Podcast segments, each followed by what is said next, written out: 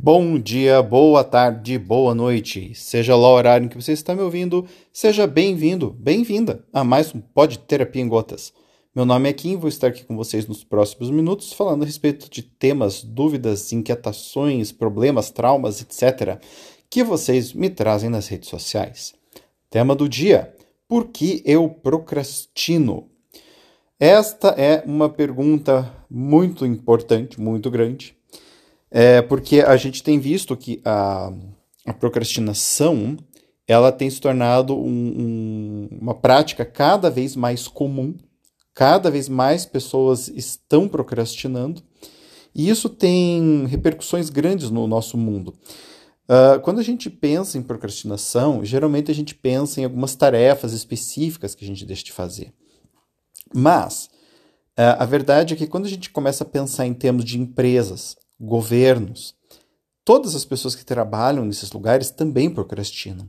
Então a procrastinação ela começa a se tornar não apenas um problema de organização da tua agenda pessoal, mas ela também se torna um problema social. Né? É, quando, por exemplo, numa determinada repartição uma pessoa fica com preguiça, né? ou está de fato procrastinando, isto vai atrasar o trabalho daquela repartição.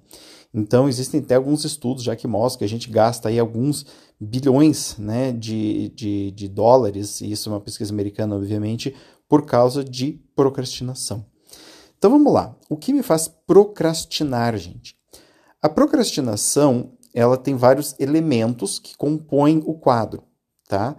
Então, alguns elementos, eles auxiliam na procrastinação, ou seja, são elementos que quando estão presentes, a minha tendência vai ser a procrastinar mais. Quais são eles?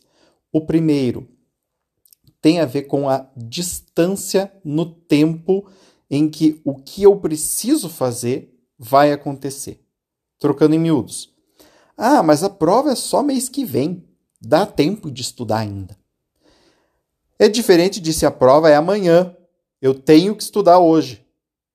Então, quanto mais distante algo está no tempo, maior a nossa probabilidade de estarmos procrastinando. Esse fator é muito importante. E não apenas o, o quão distante algo está no tempo, mas também quão distante está a minha punição. Por exemplo, ah, mas essa primeira prova, se eu não for bem, não tem problema, porque tem as outras do bimestre, né? Eu tenho o segundo, terceiro, quarto bimestre. Então eu posso não ir bem na primeira, porque a minha punição de fato, ou seja, a reprovação, estará lá só no fim do semestre ou do ano. Ou seja, tanto quando a, a, a punição está longe, quanto como quando como o, o, o evento em si está distante no tempo, eu vou tender a procrastinar mais. O mesmo vale para as recompensas. Quanto mais distante no tempo está uma recompensa, maior a probabilidade da pessoa, da pessoa deixar a atividade para depois também. Então, esse é um primeiro elemento que é muito importante. A distância no tempo, a minha demora, né? o quanto tempo vai demorar para algo chegar até mim. Outro fato muito importante é a impulsividade, ou seja, a minha sensibilidade a essa demora. Por exemplo, se eu sei que a prova é no fim do bimestre mas eu também sei que eu demoro um tempo X para estudar o conteúdo, para absorver o conteúdo, eu posso dividir este fim do bimestre em dias. E aí eu posso começar a estudar um pouquinho cada dia. Mas isso tem a ver com o quê? Com a minha sensibilidade a isto. Se eu sou mais sensível, né, eu posso executar mais rápido, porque eu falo assim, cara, é daqui a dois meses? É, mas dois meses chega rapidinho. Agora, quando eu tenho uma impulsividade maior, eu não vou trocar o meu dia de sol para ficar aqui em casa estudando. Eu vou dar uma saída, bater papo com a galera, vou curtir esse sol, vou curtir um gramadão, vou bater uma bola. Ou seja, quanto mais impulsiva uma pessoa é, mais fácil e mais rápido para ela trocar uma atividade por outra. Então, se eu tenho uma tendência maior a procrastinar quando as coisas estão no futuro e eu sou mais impulsivo, a minha tendência de trocar a atividade do presente por uma outra atividade é maior. Né?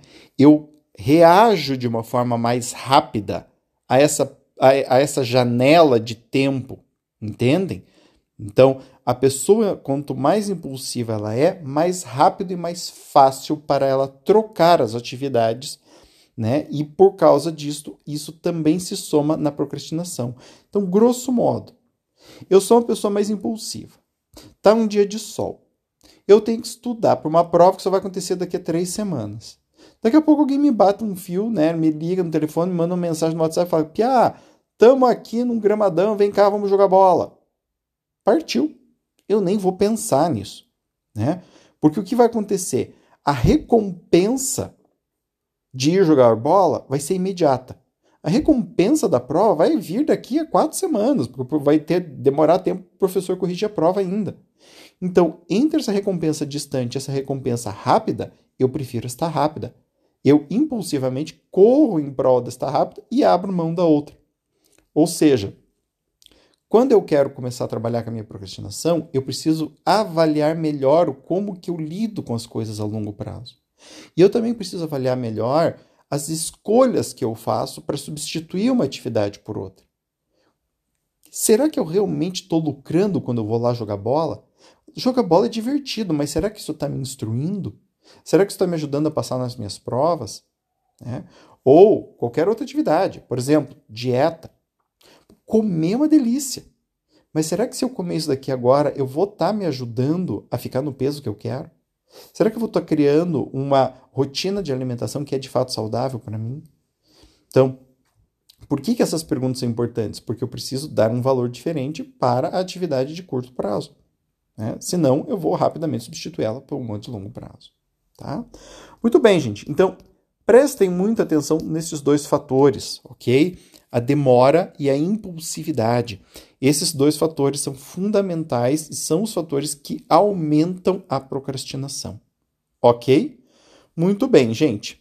Se você gostou ou não disso daí, por favor, me dá um feedback. Entre em contato comigo através do meu site www.aquineto.com.br. Lá você vai ter acesso às minhas redes sociais, o Instagram, o Twitter, o LinkedIn e o Facebook. Você pode se contactar comigo por lá. Você também pode me mandar uma mensagem no celular, porque lá também vai ter o meu contato.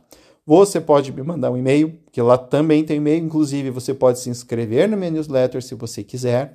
Você vai também poder conhecer o meu canal do YouTube, onde faço a leitura de livros de psicologia, sociologia, filosofia e afins. Tá? Você também vai poder conhecer o meu blog e os meus livros. Então tem um monte de conteúdo lá no site, além das formas de se contactar comigo. Tá bem? Um beijo bem grande no coração de todos e de todas e até o próximo. Tchau, tchau.